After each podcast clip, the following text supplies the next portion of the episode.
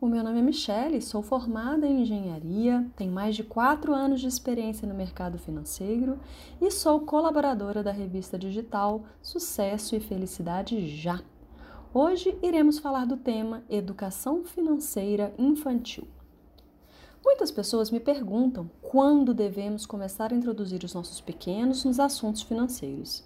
A pergunta é muito válida, ainda mais que nós, brasileiros, não temos na nossa cultura esse processo de educação, achando que o dinheiro é assunto apenas para adultos.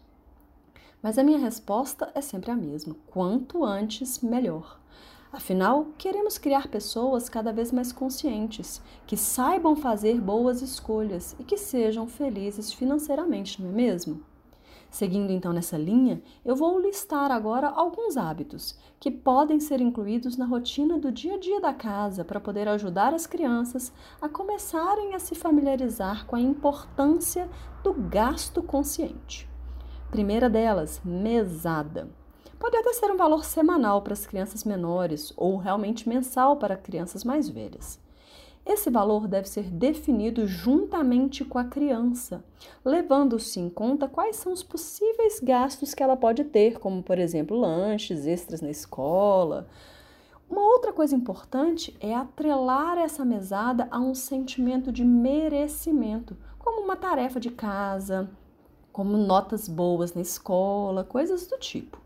Depois do valor já definido, é importante ajudá-la a fazer o controle de gastos e, é claro, das sobras. Mas tente não interferir muito nas escolhas dela, para que ela possa experimentar arcar com as próprias consequências. Nada melhor do que os erros para nos ensinar a trilhar os melhores caminhos.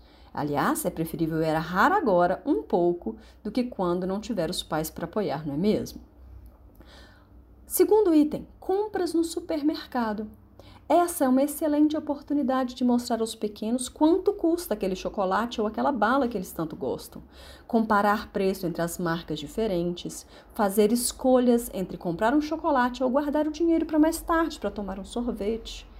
Nessa hora, é bom lembrá-los do quanto eles recebem de mesada e o quanto eles podem gastar no máximo.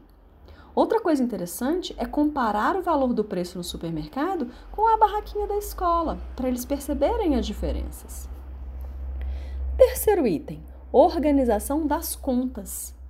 As crianças de até 8 anos são grandes imitadoras dos adultos à sua volta.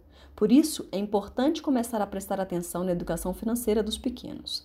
Mostre para elas como é distribuída as contas em casa, como vocês gastam o dinheiro da família, para que elas comecem a entender a importância de se gastar menos do que se ganha e ver de onde vem o dinheiro para as férias, por exemplo. E aí vem o item 4, que é planejamento. Agora é a hora de mostrar para as crianças como é importante ter objetivos para o futuro, ou seja, fazer com que elas sonhem e poupem para alcançar estes sonhos. Por exemplo, uma criança que quer muito aquele jogo novo que custa mais do que a mesada dele, pode aprender a se programar no tempo para saber quanto que ele precisa juntar, por quanto tempo, para poder conseguir comprar o seu tão sonhado jogo. Dessa forma, ele vai aprender a lidar com o dinheiro que ganha, como que se junta e o melhor, vai dar valor àquilo que compra com o próprio dinheiro. Mas dinheiro não é tudo na vida, né, gente? Então, ensinar para as nossas crianças que existem muitas coisas que o dinheiro não é capaz de comprar, como tempo, alegria, amizades, amor, passeios, memórias. Crie vínculos, mantenha contato com as suas crianças. E você? Já parou para pensar qual é o exemplo que você quer dar para os seus filhos, sobrinhos e netos? Então é isso. No próximo áudio, eu vou falar um pouquinho sobre os hábitos financeiros saudáveis para todo mundo.